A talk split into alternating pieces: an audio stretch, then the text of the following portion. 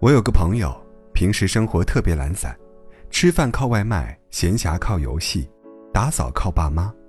父母劝他要勤快些，但他总是以没对象为借口，说等身边有个人可以管着自己，就不会这样了。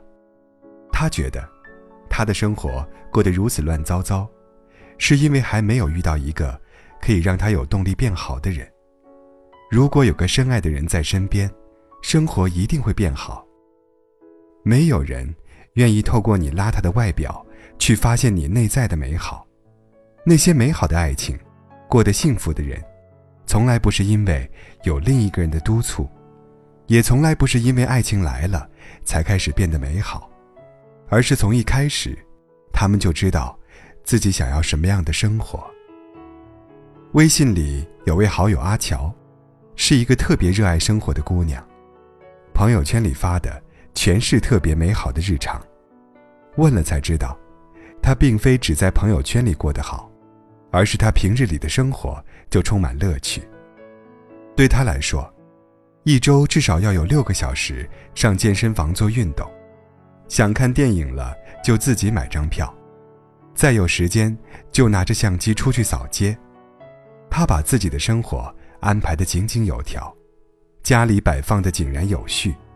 日子过得充实又美好，从来不会因为浪费时间而自责，也从来不会因为一个人孤单而难过。这样的她，后来遇到一位特别欣赏她的人，现在成了她的老公。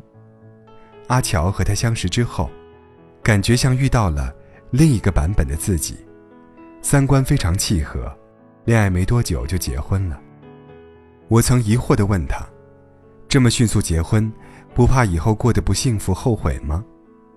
阿乔说：“怕什么？我自己都有能力给自己幸福。当一个人足够美好时，根本不需要所谓的嫁给幸福，因为他们本身就是幸福的化身。如果每个人都可以这样，有能力也有底气，给自己美好的幸福生活，那么无论遇到任何人，都会是快乐的吧。”《生活大爆炸》里，希尔顿说：“人穷尽一生追寻另一个人，我一直无法理解。或许我自己太有意思，无需他人陪伴，所以，我祝你们在对方身上得到的快乐，与我给自己的一样多。”是啊，这世上的很多人，穷尽一生，都在寻求那个可以让自己快乐的人，找到了。就总想从对方那里索取幸福和快乐。他们不知道，幸福和快乐，其实都可以是自己给自己的。当你自己活得足够有意思，就不会渴求对方的时刻陪伴，就不会觉得缺乏安全感，更不会刻意的从对方身上索取幸福。日子过得好不好，虽说多少要受旁人的影响。但更多的，还是自己决定的。要知道，美好的人生、幸福的生活，从来都不是别人给的。只要你足够努力，把生活过得足够有趣，自然就会有满满的幸福感。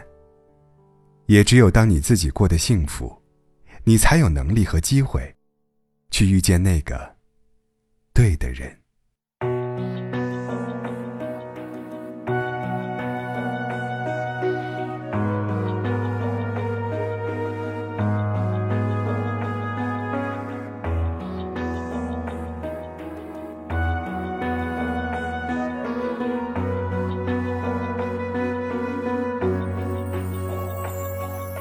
谁闯入谁的视线？谁侧脸就这么出现？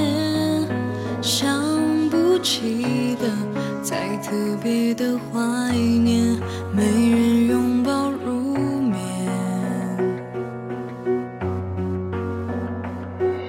谁